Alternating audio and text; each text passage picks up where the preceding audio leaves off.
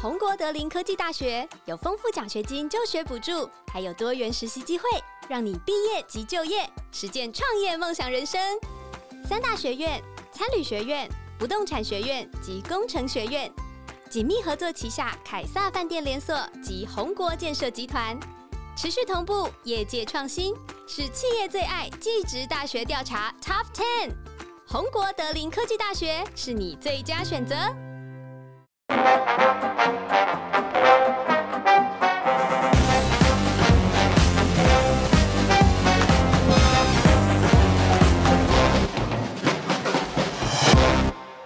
表弟妹，也欢迎收听本周的二百五国际新闻周报。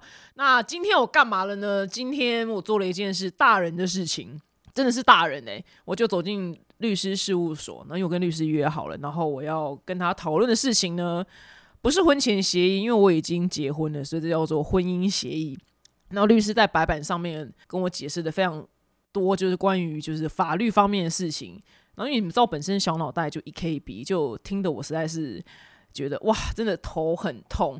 但想说到底有多么的难，到底有多么把搞得我就是很后悔结婚，你知道吗？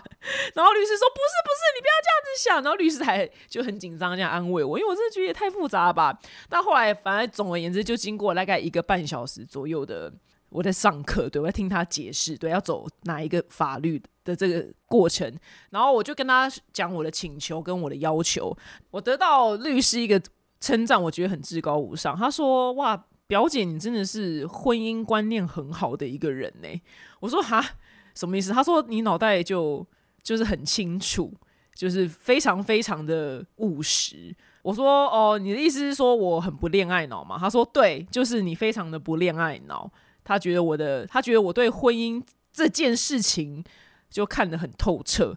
我就哇，得到一个至高至高无上的夸奖，我就哦，谢谢你，谢谢你。但他这个夸奖不是说哦，我很会操控男人什么什么，不是不是，就是我都对我就是完全没有用恋爱脑来思考我的婚姻，而且我明明是新婚的状态，但是我却没有没有任何那种被新婚冲昏脑的。那个判断，我跟大家分享一个故事好了，就好就反正我远方的一个朋友，然后我这个远方的朋友，他的一个表妹，就是最近要结婚了，然后他那个表妹就是呃还没结，但是要结，然后就要买房子，然后我不知道为什么他这个表妹跟他这个男朋友，也就是他未来的老公，即将结婚变成老公的这个男生，我不知道为什么他们签了一个很莫名的协议，就是。但是我现在忘记那个男的为什么没有要出钱买房子。那总而言之，这个协议就是这男的只要出台台币大概七十万，他就付七十万，那剩下的余额都是这个女生要付钱，就是因为这个女生要买房子，所以这个房子呢的名字也是女生的。目前听到这边都还 OK 嘛，因为它不是共同持有，因为只要出七十万变共同持有也太也太奇怪了吧？这男的是怎样？但是这个协议妙就妙在，就未来如果他们两个就要离婚的话呢？就这个房子要卖的话，一定要这个男的签字同意才能卖。然后这这个协议就非常之就是非常之不利啊！因为我一听的时候，我就马上就问我朋友说：“我说你，我说你表妹没有想到一个状况吗？要是今天假使真的最糟的状况，这男的外遇，这男的就把小三带进家里面来住，我我没有要卖这个房子啊，我就是不要卖。你要卖，你要跟我离婚，但我就是不卖啊，因为我不签字，我就是不卖。那他跟小三住在里面，你怎么赶他？你当然可以报警赶，但是他不签，你就是没有办法卖掉这间房子，因为这间房子可能有你们糟糕的回忆，你不想要再留这间房子。可是男人不卖就是不卖，这个女生的家人也非常的生气，就说你有缺这七十万吗？你缺这七十万，我们我们就借你就好啦，你就不要签这个奇怪的东西。你签到底为什么？就是你到时候卖房子的时候，这男的只出七十万，但是他却有权利就是决定你可不可以把这房子卖掉。然后后来因为我我们。在场的人在讨论的时候，就也是蛮不懂他在想什么。然后就后来旁边就另外一个女生，然后他就说，他就冒出来，他就说一句话，说：“哦，因为这个女生她想要有一种就是一起的感觉，这你出了七十万，然后我们一起就买这个房子，然后我们一起把它卖掉，这样。他没有在想，就是万一有坏的事情发生的时候，哦。”他说他有一种一起打拼感，我就听懂，因为这个说出这个答案的女生，她是十足。把百分之一千的恋爱脑，所以他完全可以想得出来这女生在想什么。因为我们其他人刚好在场的人都偏理性，就一一直猜不透，想说到底是为什么要用七十万，然后有一个像卖身契的感觉。然后，但这个女生就分析出来说：“哦，因为这女生她是恋爱脑，所以她要有一个一起的感觉。”我只能说，这就是一个非常我不能说不好，但是是不够周全的决定。因为我就是恋爱脑的另外一边的，所以我今天跟律师讲的东西全都是无关于就是恋爱脑的反面，所以所以律师 给了我一个至高无上的称赞，他说。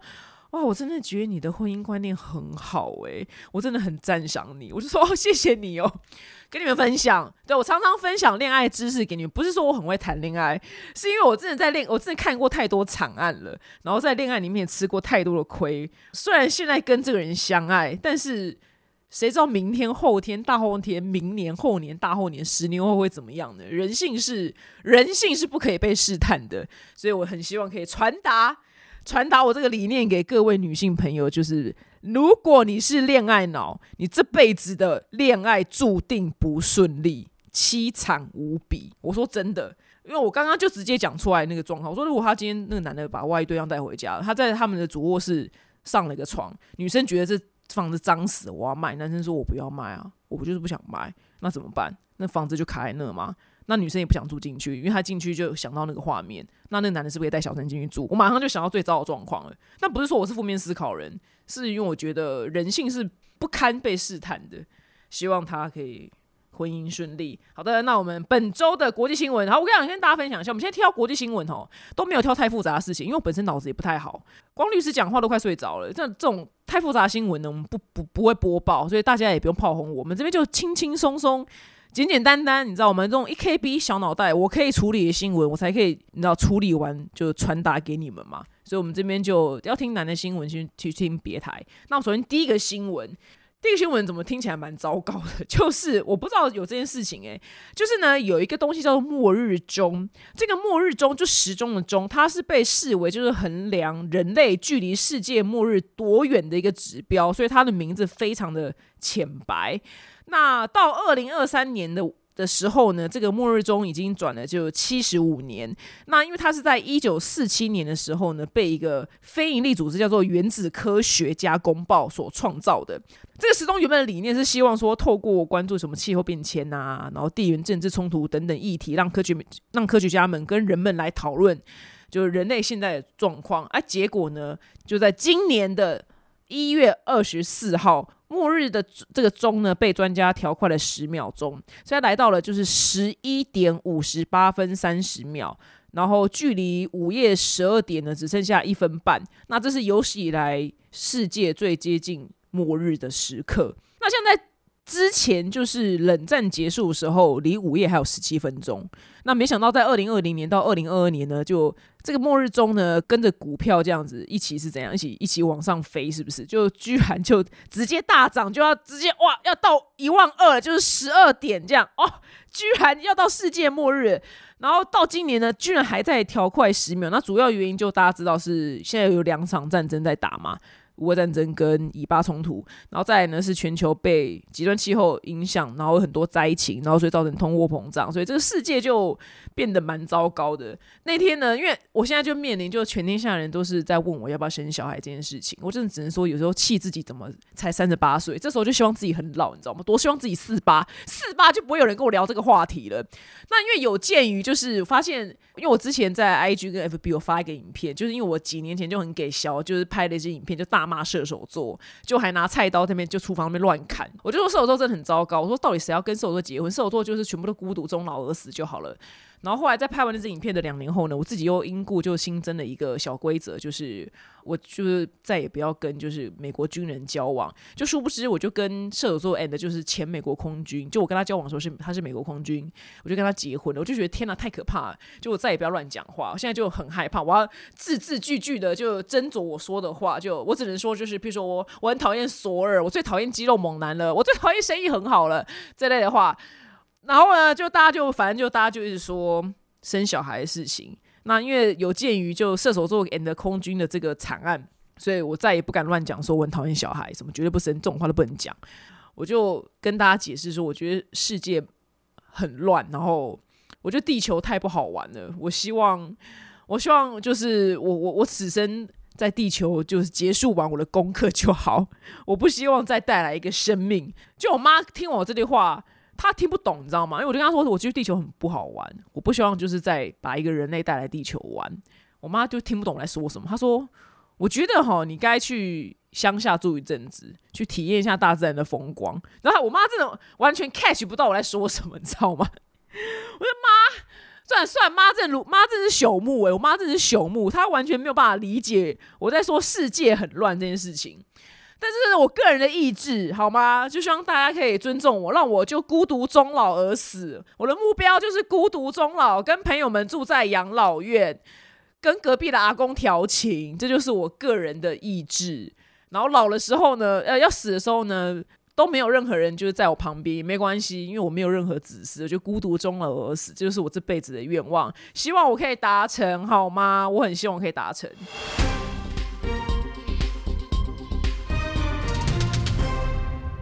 下一则新闻呢，我们来到美国总统大选，然后大家可能听到美国总统大选，觉得哦，这件事情也离我们太远了吧？No，这件事跟我们息息相关。先跟大家讲解一下。美国前总统川普呢，居然又重新杀出重围了。之前呢，就因为他们现在正在党内初选，就他们党内要先初选完，呃，谁赢了之后才能出来，就是正式选总统嘛。那之前他的最大敌人是佛罗里达州长德桑提斯，德桑提斯就来势汹汹，就不知道怎么搞。这个德这位德桑提斯兄呢，就我不知道他是。收了什么好处还怎么样？他就原本跟川普死对头，然后最后他就宣布在党内，他就宣布退选，他决定就是转为支持川普。所以川普呢就干掉德桑提斯，然后这个川普呢，他居然就是在首战的爱荷华州，然后在第二站是新罕布夏州的那个共和党党内初选，居然都大获全胜。这件事情非常非常的。罕见跟难得，过去五十年来只有一位共和党的候选人一连拿下两场初选，是一九七六年的福特总统。所以川普真的是打不死的蟑螂，就他居然还可以再杀出重围。然后他现在剩下的敌人呢，就只剩下他们党内有个叫海莉的这个女的。那海莉呢，她之前在南卡就当州长，所以照理来说。海莉在南卡应该就是要票仓，就没有想到，就海莉这人不知道怎样，人缘有够差。他在南卡的平均支持率居然就还输就川普三十七个百分点，所以川普很有可能就把海莉干掉。然后最后又是就是又是就是川普对拜登，就就这两个就老不休。那为什么这件事非常的重要呢？因为记者就是问川普说，如果中国攻打台湾的话，你会就出兵保护台湾吗？然后川普就没有正面回答这个问题，然后他就开始抱怨说，他觉得。台湾都抢走他们晶片的生意，抢走美国晶片生意，所以害美国就是没有晶片生意，他就开始大抱怨台湾。我看这就是超级火大到极点呐！我就马上打给就是黑豹，说我说你他妈今年选举你给我滚去给我投拜登！我说中国打来，川普川普是不会出兵保护我们的，你老婆就活活被被台湾被打死。我说。至少拜登还有点可能会送我们两颗飞弹给我们打中国，你懂吗？我说你投川普，你老婆就等等死。他说哦好，因为他原本就是他去年他之前也没投票嘛，他原本他就没有兴趣，他就没有想要投，我就把他骂一顿。我说你给我滚，我说你给我滚去投拜登。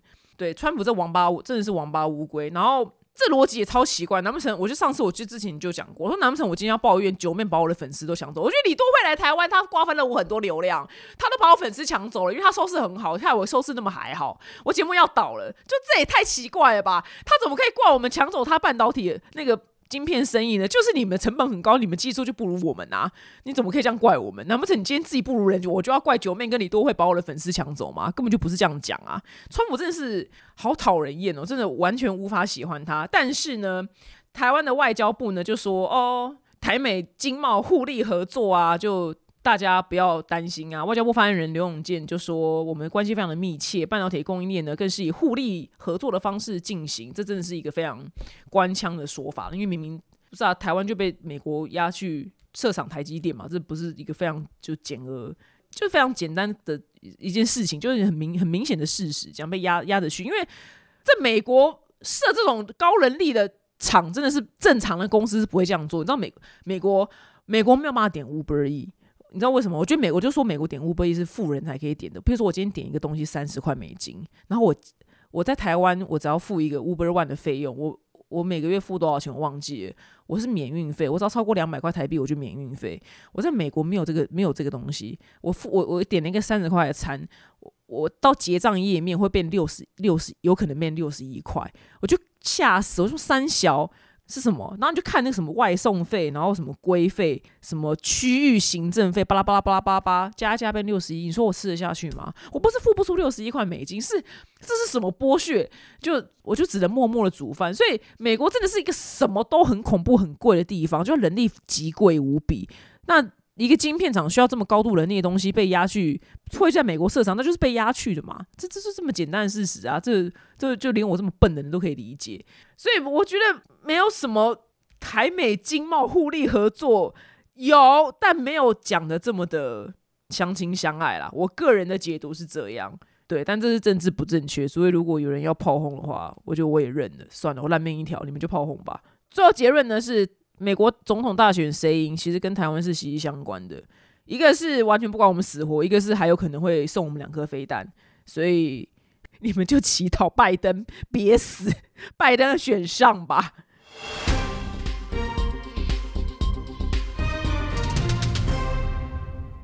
的新闻呢是大家非常熟悉的 Netflix。Netflix 呢在一月二十三号的时候宣布呢，跟就是 WWE 的母公司 TKO 集团签订价值超过五十亿美金，然后是十年期的合约。所以未来那个 WWE 它会在 Netflix 上串流，然后全球都可以看到就是这个转播这个赛事。但我是。完全没有在看呐。那目前呢，它会先在美国、加拿大、英国、拉丁美洲地区呢，先独家播出，就是 WWE Raw。然后之后呢，会再逐步增加其他的地区。但是除了这个摔角节目之外，他还取得了就 WWE 其他的节目，包括什么叫 SmackDown。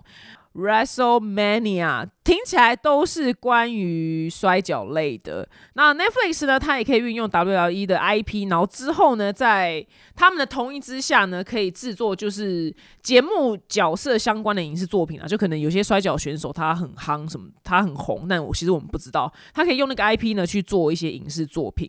那 Netflix 呢，它可以选择在五年后退出这个交易，或是说选择在续约十年。我是完全没有在看摔跤，所以 Netflix 签这个东西，我真的是对我讲是完全没有任何感觉。但因为因为之后我还是未来不是在最近，但之后遥远的未来，我还是得去美国居住。就我人生一定要在美国居住嘛。然后我朋友就说，我在美国住的话，如果要打入就是美国人的话，我要了解就是运动体育。所以呢。因为我完全就是没有在看运动，任何体育就是就是零就是零，所以我就为了这个，我就开始就只好，我就先加入了台湾 NBA 的 Facebook 官方官方社团。不社团就粉丝专业，还下载了英文版的 ESPN 的 App，但是因为看一下子要我看 ESPN 的 App 真的是太痛苦了，所以我就先从就台湾的 NBA 台湾 Facebook 就开始看，这样。就每天我就说好，老娘就每天认识五个球员总行吧，好五个太多，我先每天认识三个球员，我就每天开始认识三个 NBA 球员，昨天昨天有认识三个，但现在又忘光了，我认识了什么灰灰灰狼队。然后哦，名字都忘光嘞，就我就说，哎，就叫那个臭男生就帮我介绍，他就介绍这个人名。我说你不要这样讲人名，这样讲人名我记不得。我说他特色什么？他说哦，这个人特色手掌很大。来吧，他帮我回答，手掌很大那个叫什么名字？好像是灰狼队的吧？应该是吧？Wolf Wolf，对 Wolf 对 Wolf 对。他说这个人手掌很大。我说好，那这样我就会记得这个人手掌很大。然后接下来他讲其他人，他就。就他就讲不出一个什么特，他就说哦，他是什么明日之星啊？我说明日之星这太太笼统了，我说很很 normal，我记不得。然后他还说，那接着他又讲另外一个人，他说这个人就是打球很优雅。我说 很优雅哈，勉强还是可以记得。所以我现在每天就给自己的目标，就每天认识三个 NBA 球星。因为当初在讲就是体育这件事情的时候，我就抱怨，我就说我喜欢的是滑雪，或是就是快艇冲浪，我可不可以就冲这两个？开始下手，因为至少是我有兴趣的运动啊。后来黑豹就呛我说：“然后你现在讲个世界上就最有名的滑雪选手是谁？你讲一个世界上最有名的 wake surf 选手。”我就我说：“呃，滑雪，呃，只知道谷爱凌怎么办？只知道只知道谷爱凌，Ellen 谷，Ellen 谷。但谷爱凌有没有？但谷爱凌就没有办法像 LeBron James，就像 LeBron 或 Curry 一样有。”这么高的知名度，他说对啊，他说你你讲这两个东西就也没有办法，就是像篮球或是 N F L，就是那个美式足球这么的可以接地气。我说 OK OK fine，好，老娘就开始研究就 NBA。对，所以我现在就开始恶补，就是一些关于体育的知识，以防万一我这样住在美国，就跟美国人没有话聊的时候，就美国人好像很爱聊体育是吧？我就只好就嗯，对，就 NBA 的就 NFL。天哪，好无聊，真的，我真的无法，我真的不爱体育，耶，真的怎么这？但美国女生也爱体育。好，我自己会好好加油。你们有女生爱体育的吗？爱爱看球赛的吗？我真的是完全没有诶，看得我好痛苦哦。哦，那那我最近还有学学到一个新知识，因为最近那个 NFL 在打，就是有四个球队要打决赛嘛，就一二打，三四打。那一二三四会选出最后两队，就要打所谓的 Super Bowl，就超级杯。老娘知道一件事情，老娘知道泰勒斯的男朋友那队赢了，所以他们要他的男朋友那队要打超级杯。对，因为他们两个就在球场就是接吻干嘛的，像这种我就会知道。但我知道很多人是泰勒斯粉，但我真的不知道为什么，我真的这辈子就是没有爱过泰勒斯，诶，就真的很不爱，诶，就我喜欢唱跳歌手，你知道吗？比较马丹娜、J Lo 啊、Lady Gaga、Black Pink、Shakira、蕾哈娜。对我讲的，我讲的人都很明确吧，非常的对。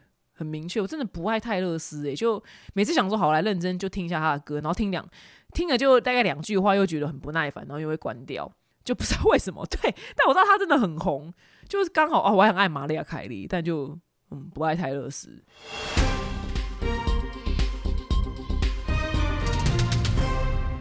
我们现在的新闻呢，来到韩国。二零二二年的时候呢，韩国的政府推出就是禁止使用一次性的纸杯、塑胶吸管，还有塑胶袋禁令。然后一年的宽限期结束之后呢，在去年年底决定取消就是一次性的纸杯禁令，然后同时呢延长就是吸管还有塑胶袋禁令的宽限期。所以就是意思说我们要禁止你啦。那为什么韩国要放弃这件事情呢？那原因就是没有办法取得共识，因为如果说他今天就是商家不用纸杯的话，那他需要请更多的人力来洗这个杯子，或是他安装洗碗机，所以他的成本会拉高。那很多小企业他已经经营已经非常困难了，他可能没有办法再去多负担一个人来洗这个杯子、洗这个碗，所以很多小商家他很反弹。那像是纸吸管。这件事情呢，纸吸管其实是替代塑胶吸管嘛，但是纸吸管就比塑胶吸管贵二点五倍，所以它又变成本又变高。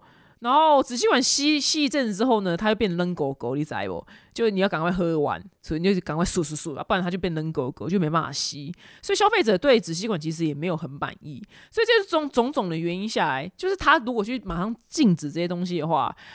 会有很大的反弹，就是商家成本会变高，然后消费者可能。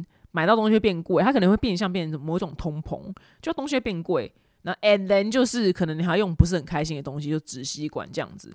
那其实台湾呢，台湾原本也有就塑胶禁令。那环保署在二零一八年的时候呢，宣告就是要减用四项一次性的塑胶产品，像是塑胶吸管、饮料杯、购物袋跟免洗餐具。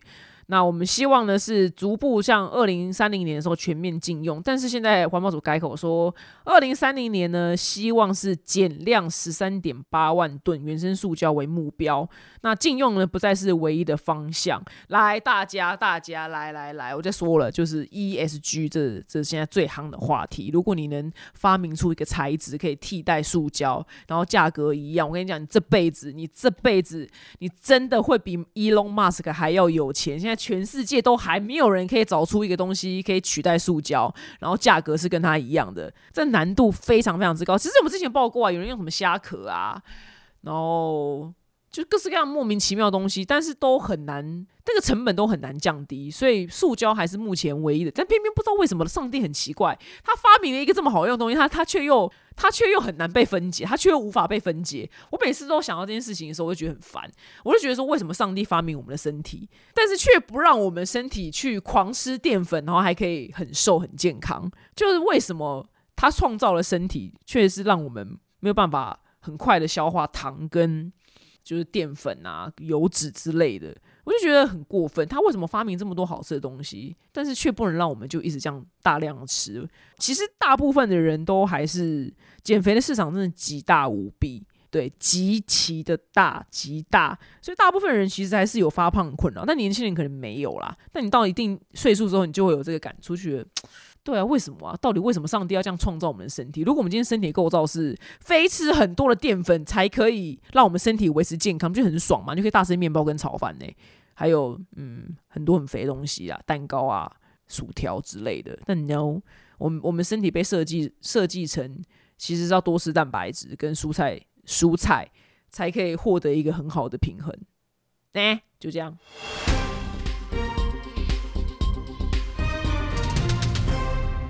下在新闻呢，我们来到日本，在二零一九年七月的时候呢，发生了一个就轰动全球的新闻，就是京都动画被纵火，然后。这个纵火杀人案呢，造成三十六人死亡，然后三十二人受伤，算是动漫史上最黑暗的一天。那被控犯下这个纵火罪行的被告呢，他叫做青叶真司。他在一月二十五号的时候呢，在京都地方法院量刑听证会，那法官认定就是这个纵火纵火的人就青叶真司，他犯案当下具有判断事物的刑事责任能力，所以他判他死刑。那法官认为呢，就是这个青叶真司呢，他。当时没有就是精神耗弱的状态，然后他的个性呢，也是在事情不顺心的时候呢，会变得有攻击性，然后他还知道就是要使用汽油进行纵火，所以他凸显出这个被告是有思考方式还有知识，然后他没有受到妄想症的影响，所以他是有思考能力，他决定要去做出这个纵火案，但是他的那个律师又决定上诉，所以每一次一个人他被判死刑，真的能被判死刑的人其实蛮少的，因为你只要。不服上诉又可以拖很久，又拖好几年。那就算没有不服上诉，就到真正执行死刑的时间又很久。其实我我不知道哎，我不知道各国的法律怎么运作。我不知道为什么每次一个人被判死刑，然后真的好像被判死刑的人又不多。这件事情是我一直一一大疑惑。然后那些人都会在牢里面度过 非常。和平安养天年的日子，我就觉得啊，这世界真的好好不公平哦。我印象非常深刻是，呃，有一次美国有一个连续杀人魔，他真的非常非常的变态。他的变态是，就是他在虐待女性的时候，他是有录音的。然后他那个录音带在听证会上播放的时候。就很多人，很多陪审团他们是没有办法听完的，他们是跑出去庭外，就是大就是呕吐，因为太恶心了。就他把那个虐待虐待女性、虐杀女性的时候那个音录下来，然后他说他每个晚上都要放这个听，然后他就会睡得特别香甜。你知道这个人怎么样吗？他在牢里面安养天年，自然死去，就自然的病死。我就觉得，我就觉得世界非常的不公平。就这这样子的人，他。他不是人，这样子的恶魔，他怎么他还不用烦恼，就是下一顿饭要在哪里？他就在牢里面就度过了愉快的一生。可能 maybe 他不太愉快吧，因为他没办法继续杀人，但他还是过得非常就很 OK 的日子啊。就他他还有拍，就是最后还有拍他的牢房，因为他好像基于什么原因，他是住个人牢单人牢房，他是不是跟他可能太变态吧，所以可能没办法跟别人关在一起。他就享有就个人的房间，然后就在里面过日子。我觉得哇，真的很不公平耶。所以我不太知道死刑这件事情是怎么样的状况之下才可以真的马上判死刑。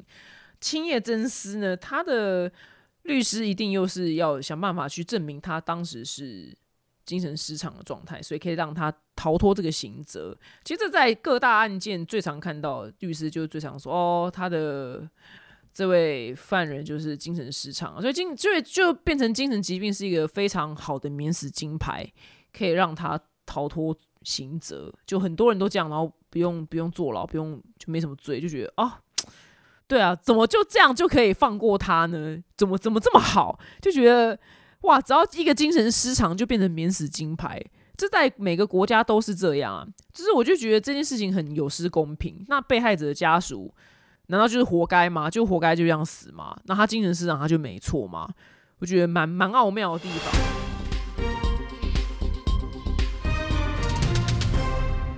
下一个新闻呢，我们来到法国来，我们的蒙娜丽莎这幅画呢就举世闻名。这幅画呢是十六世纪的画作，然后现在呢收在就巴黎罗浮宫内，大家都知道。那在一月二十八号中午十二点左右呢，有两个身穿抗议标语 T 恤的女生呢，她们就跨越就是展览前面的那条线，然后朝蒙娜丽莎呢泼洒就是罐装的汤品，是个橘色的汤。然后呢旁边有一些就是跟着他们同一伙的人就开始高呼说：“我们的农业系统生病了！”就高呼这个口号。然后在旁边就有很多观众就。就拿起手机拍，那这个其实不是第一次蒙娜丽莎被破坏哦，好险他真的前面有个有个玻璃，就是他们很爱找蒙娜丽莎的麻烦。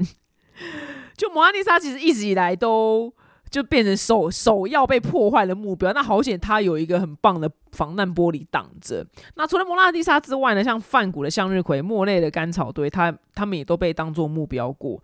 那这一次他们到底在吵什么呢？是因为法国内部的农民抗议运动，是因为过前几天就是法国农民走上就是街头，他们就大骂就是马克宏的政府的农业政策出了问题，他们希望给人民获得就是健康及永续的产品。哦，好险，好险！对啊，但我不是很懂诶，就是到底你的那个农业农业不顺跟蒙娜丽莎之间的关联是什么？为什么他们老是就是要泼找蒙娜丽莎开刀？哎，蒙娜丽莎真很倒霉，就就是他历史以来就很多事情，就是大家有事情要讲的时候，然后第一个就去泼蒙娜丽莎，我就觉得他真的很倒霉。他到底做错了什么事情？应该有更好的方法吧？我不知道诶，就我就觉得蛮幽默的，怎么会泼蒙娜丽莎？我觉得那个，我觉得前面的那个，它前面只有放一个小小的小格栏，我觉得它可能以后要改成，就是它前面再加一层玻璃好了，就人们要透过两层玻璃才可以看到蒙娜丽莎的画作，因为它它直接跨过去那个栏，它就可以直接对蒙娜丽莎玻璃破，但好险它的玻璃。玻璃是有有很应该是蛮蛮厉害的玻璃啊，所以不会轻易伤到他。我是不知道有没有防弹啊，只是我觉得莫拉莎真的很倒霉，他他他到底做错什么事情？跟每次都拿他开刀，有够倒霉。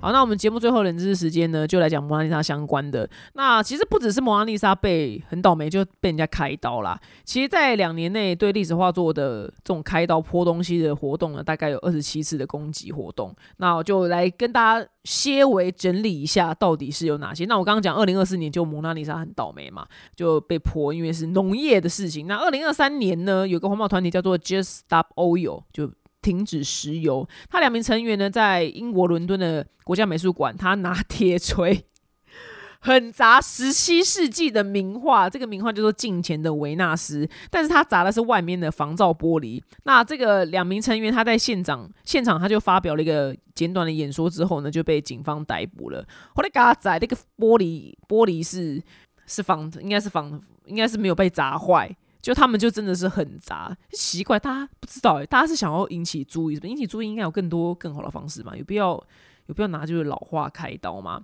好，那二零二三年呢，还有别的别的事情，譬如说环保团体叫做 Little Dancer Edge for。T 不知道什么意思。他两名成员呢闯入就是美国华盛顿特区的国家美术馆，然后他们对十九世纪有一个艺术家叫做窦家，名字很妙，他就就叫窦家。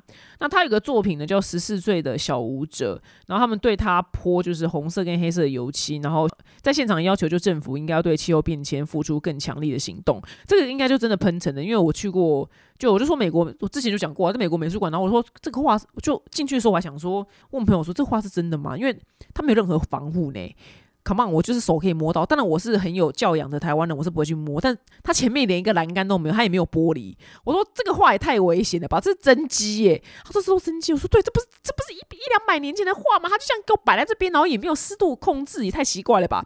我不知道为什么。对，就是就是在华盛顿 D.C. 的美术馆。我印象非常深刻，然后唯独只有一幅就是达文西的画，他把它放在一个很厚的玻璃里面。我说，哎，那是其他画家都吃屎是不是啊？只有只有达文西的画值得就被放在玻璃里面，其他画就直接给我过来外面跟空气接触，而且说只要有个给小人去摸那个画就毁嘞。对，我我也觉得蛮好奇的，我不知道，我一直就不知道为什么。那二零二二年呢，其实也发生很多事情，像环保团体呢，他也闯入西班牙巴塞隆纳的埃及博物馆内，然后对木乃伊的复制品泼洒可乐，但对复制品就好像可能就比较还好一点点。那二零二二年呢，刚刚提到那个 Just Stop Oil 的他们的成员呢，也闯入就是英国皇家艺术学院，然后。大概有四五个以上的成员，将手掌粘在达文西的复制品的，不是达文西的真迹，是复制品。最后的晚餐上面的边框上面，然后同时也在画框下面喷上就是 No New Oil 的字样。这个复制画可能也很名贵，原因是因为因为这个复制的话它可能在达文西的二十年后复制，所以它离我们现在也很久了，你懂吗？它也是一个历史文物了。所以它虽然不是达文西的真迹，可是它它也变成，因为它可能模仿的很好，所以它也变成很有艺术价值。不是说它是这个名画的复制品就可以被破坏，没有，它它也。同时也变得很有价值。那二零二二年呢？倒霉的蒙娜丽莎呢，也有一个男扮女装的三十六岁男子，他泼蛋糕到蒙娜丽莎的玻璃上面。然后这个男生说，就是在关注艺术之前呢，更要关注就是地球的环保。或者说，哦，大概都是环保分子啦。对，跟一些不满的人们还要找这些名画来开刀。那些画家们当初可能也没有想到，他们的名画今天有这个功能吧，就是被砸。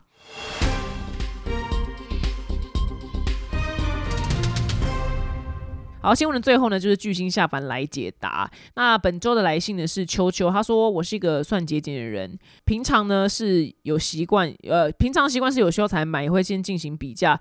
但我的困扰是，我在很多群不同的朋友当中，有一群朋友是物质生活比较丰富的人，除了金钱跟某些价值观之外，他们人蛮好的，所以我想要跟他们继续维持君子之交，大概是一个月去吃一次饭呐。啊，但是哈，因为他们比较有钱，所以他们吃不完的饭菜就会直接留在桌面上。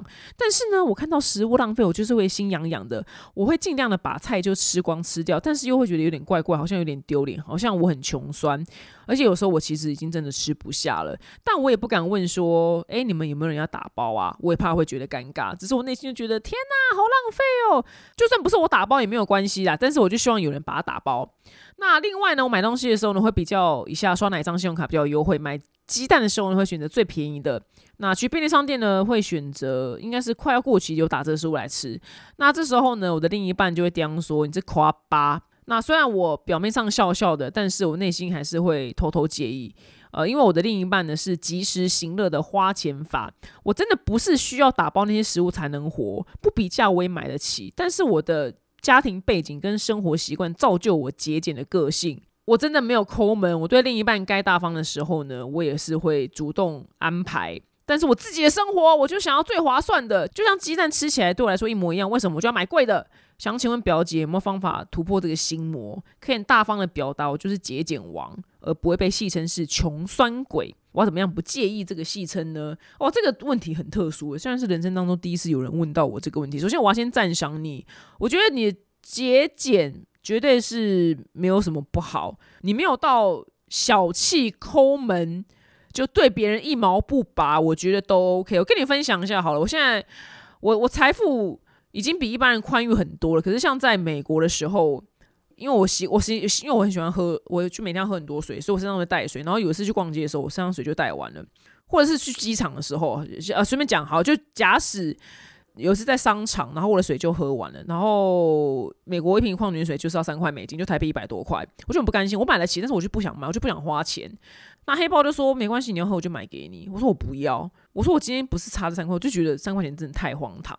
那我身上那个空瓶，我就是反正他厕所前面都会有饮水机，我就说我要去装水来喝，我就是免费。我就觉得我记，反正我手我身上都有空瓶了，我为什么要花三块钱去买呢？美金？那在。在机场也是，在机场我就进去海关之前，我把水喝光，然后那空瓶我就留着，然后走进去海关之后，反正一定都有地方可以装水啊，我就可以装。但是因为台湾的饮水机的台湾机场饮水机的水没有到很贵啊，可能三三十块，所以要再买我也 OK。那美国就不是，美国机场水可能就要五块六块，就觉得哦，把我杀了吧，就到底可以多贵？所以你说我这样是抠门吗？没错，可是我不觉得可耻啊。我觉得我我想要把钱就是花在我想要花的地方，所以我每次在做这件事情的时候，我都会说哦，对啊，我就是口啊巴，我就我就我说我就是穷酸，我就会蛮蛮大方的承认。但是如果我觉得如果你真的是如你讲如你所说，就该对别人大方的时候，你也都没有问题的话，我觉得他反而会觉得你有一个反差的感觉，就。你该抠的时候抠，然后你可能想要买一个好的东西，或者你想要请他吃饭的时候，却又很大方，他会觉得，哎，其实你是有一个有平衡的人，而不是那种真的就是很抠门，就是抠到爆炸，就是像那个 TLC 有个节目，就什么小气省钱生，什么小气省钱王，就是要去翻路上的喷来吃，或是永远一年四季只用冷水洗澡，不用热水洗澡，因为你觉得浪费瓦斯。这这就真的是，就就真的会被说穷酸鬼，那就真的就是实至名归的穷酸鬼。但如果说你今天讲的是你那样的话，就你是有个平衡的话，我觉得反而你可以。轻松的看待这个称号，你就自己说，对啊，我老娘就是口阿巴，怎么样就怎么样，我就想省钱，然后就穷，我想省钱，就我我觉得反而坦荡荡是 OK 的。那像我们这种小口花八呢，才能真的就是存到钱，好吗？我们该花的时候还是会花，只是抠门的时候就还是要抠。就我我就不想要花三块钱、五块钱、六块钱美金去买一瓶水。那你要说我很穷酸嘛？随便你啊，我 I don't care 你怎么讲，但我我就是该花钱的时候我就会花。然后至于这个人说像吃鸡蛋吃起来一模一样，为什么买贵的这件事情，我有个无聊的无聊小感想，就我以为全世界的毛豆吃起来都一样，毛豆还能怎么样？后来呢，我在美国就买了一包冷冻毛豆来吃，哦，有够难吃！我的天哪，原来是。跟你们分享，原来世界上毛豆真的是有差别，毛豆真的有分好吃跟难吃。台湾的毛豆吃起来跟日本毛豆吃起来就是饱满而 juicy，富有弹性。然后我在美国买的冷冻毛豆，它吃起来就是啵啵干扁，没有弹性，然后吃起来就混混的，你栽我？就一个下垂的胸部，下垂而干扁的胸部，我不知道该怎么讲，它就吃起来就干干的，就。我说哇，第一次知道原来就毛豆真的有好吃跟难吃之分。对，因为我原本以为世界上的每一颗毛豆吃起来都会是很好吃的。No，就原来毛豆台湾的毛豆真的很好吃。以上呢就是本周的二百五国际新闻周报，希望你们会喜欢。我们下次见，拜拜。